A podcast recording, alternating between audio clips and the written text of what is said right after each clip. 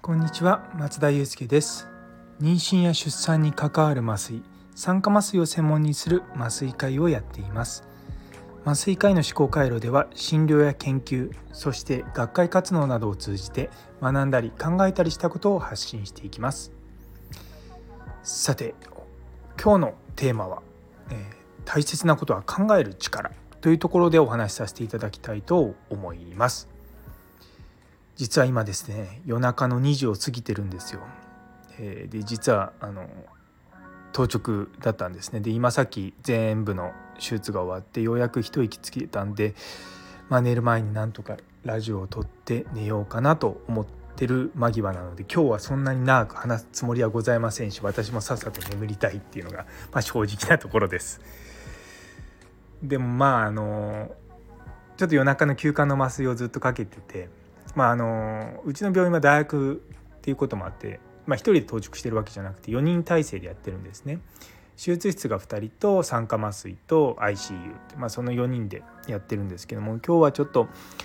あの若い先生と当直することがあって酸化麻酔のところと手術室のところを私が兼任しなきゃいけないって結構ま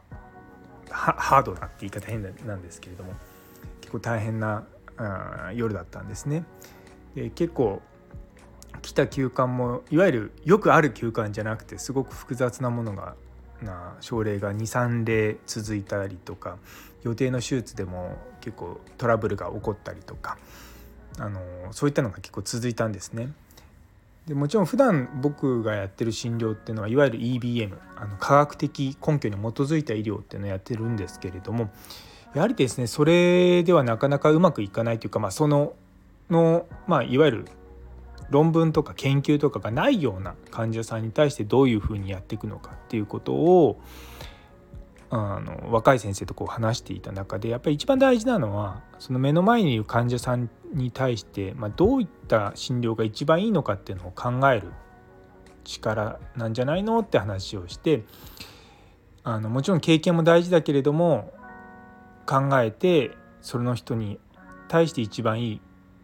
治療、まあ、我々の場合は麻酔を考えるっていうことを、まあ、ちょっと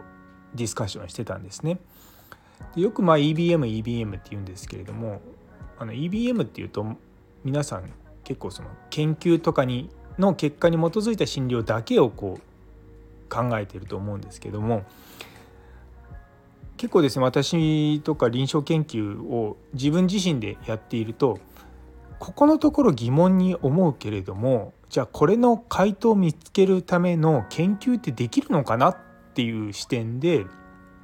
あのエビデンスを考えたりとかするんですね。そうすると中にはあこういったことは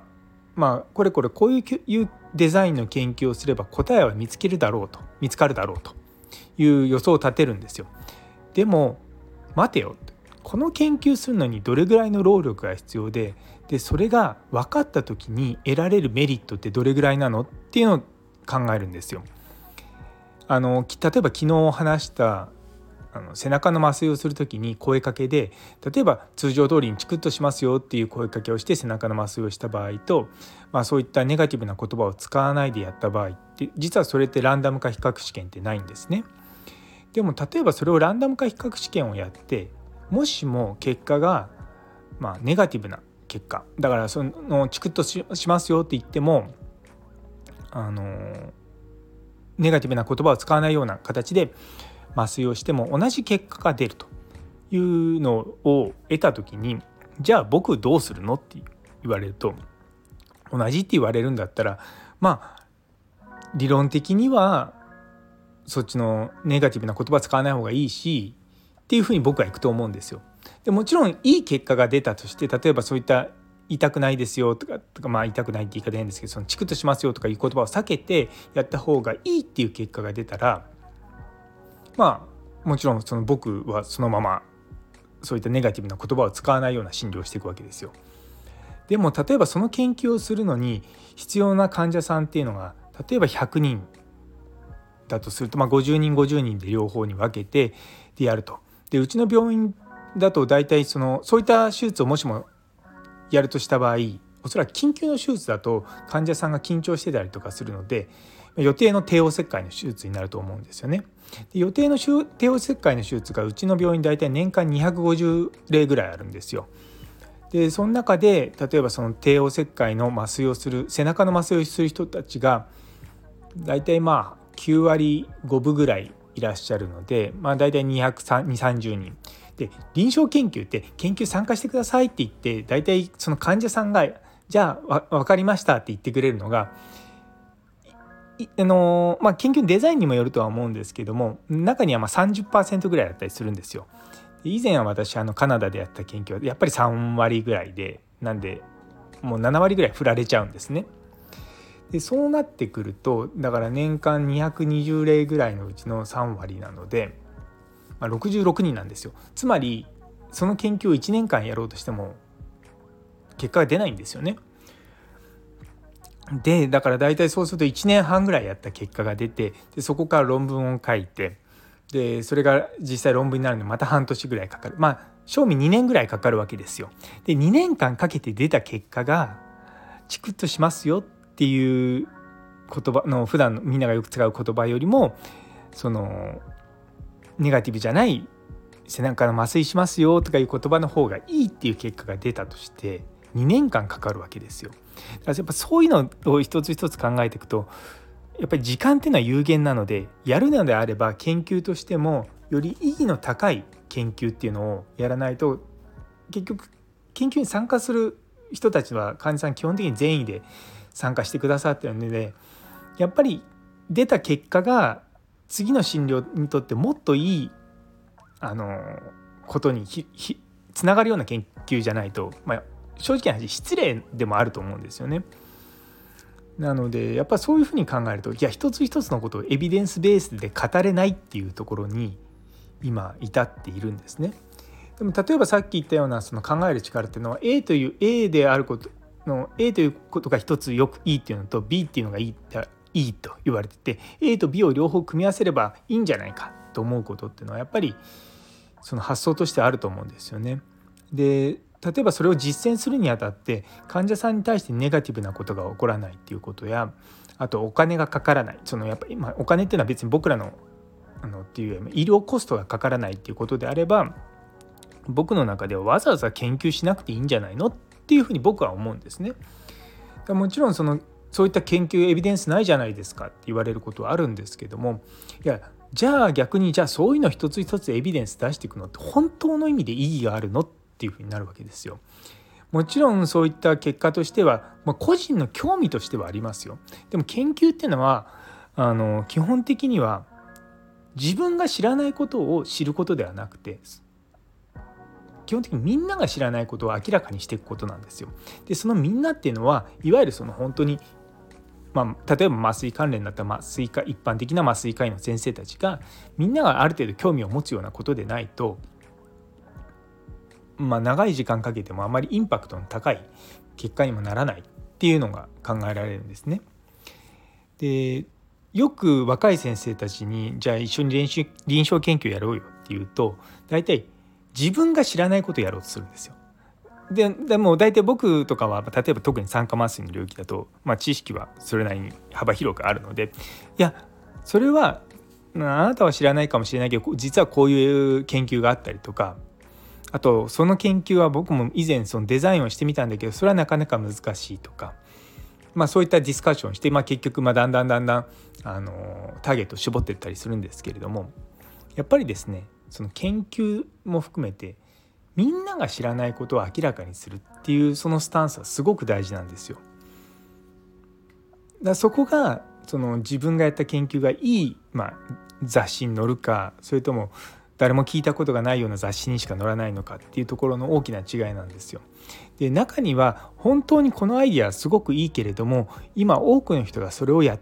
の当たり前だと思ってないとかそういうふうに思ってないっってなってきたらやはりそれはですね何段階かに分けて研究をしていかなきゃいけないだから本当壮大なストーリーになってくるんですよね。なんでやっぱそういったことも考えの含めてやっぱ物事を考えるってことはすごく重要だと思います。というのをですね夜中のまあ2時までずっといろいろ考えながらですね若い先生たちと話してやってました。あのまあ、なかなかね麻酔科医が何を考えて麻酔をしてるのかって、まあ、このああのチャンネルのタイトルには麻酔科医の思考回路ってありますけれどもあの僕ら基本的にはその麻酔ってある意味必要悪だと思ってるんですね。なので極力麻酔はしたくないっていうのはやはりその必要な手術であればもちろんそれに対してベストな麻酔をするけどもそもそもその手術が必要なのかっていうことを考える人種なんですね。なので結構病院とかによると例えば夜中に緊急の手術を外科の先生持ってくると「先生これ本当に今やらなきゃいけないんですか?」って聞く人がいるんですね。僕も昔はそういったこと聞いてたんですけどももう最近はもうあのだんだん外科の先生たちが自分よりも若い世代になってくるともうなんか親の目線じゃないですけどもああこういうことやりたいんだなあいいよいいよ分かった分かったとか思いながらですねあのはいはいって言ってやっちゃうことが多くなりました。まあもちろんあのねできないことはできませんとは言いますけれどもでもやっぱりそういうふうには少しずつやっていく中で、まあ、外科の先生たちとかともまあ仲良くなってきてやはりあのお互いの我を通さなくなるようになってくると、まあ、いい意味で大人の付き合いができるようになってくると思うんですよね。そうでまあ、やっぱりそれも相手の立場を考えてやっぱやっていくっていうのがまあそれが本当にの意味で、まあ、大人の生き方なんだろうなとは思います。ね、なかなかこう考えるっていうのは普段多分当たり前のようにやってるもんだからあまりこう意識しないと思うんですけれどもやっぱり目の前にあるものに対してあれこれって今までこういうふうにやってたけど本当に良かったのかなっていうふうに考え直すことも大丈夫大事だしいわゆる最近で言うアンラーニングみたいなその今までやってきたことをちょっと一旦忘れてみてその客観的にその自分たちの今やってることを見て見つめ直してみるっていうこともすごく重要だと思うんですよね。なんでそういったことをしながらですねだんだんだんだん診療ってブラッシュアップされていってでまたそういった経験が蓄積されてくると自分たちの中のこう思考力っていうのかなこう考える力っていうのも養われていくと思うんですよね。でそうすると本当に、まあ、いろんな場面でああこの時はこういうこと考えてあそれがうまくいかなかったからうまくいったからじゃあこれを今度はこれやろうこれやらないとかいうふうに考えていくっていうのがやっぱすごく大事なんですよね。なのでまあこう夜中の酔いどれの時間にですね このラジオを撮りながらまああの大変だったんですけどまあ患者さんのためになってね無事手術室から病棟の方に戻ってったのを見るとまあ一安心だなと思ってこれからあの眠りにつこうと思います。はいということで最後まで麻酔科医の思考回路を聞いてくださって本当にありがとうございます。皆様の一日が素晴らしい一日になりますように。それではまた。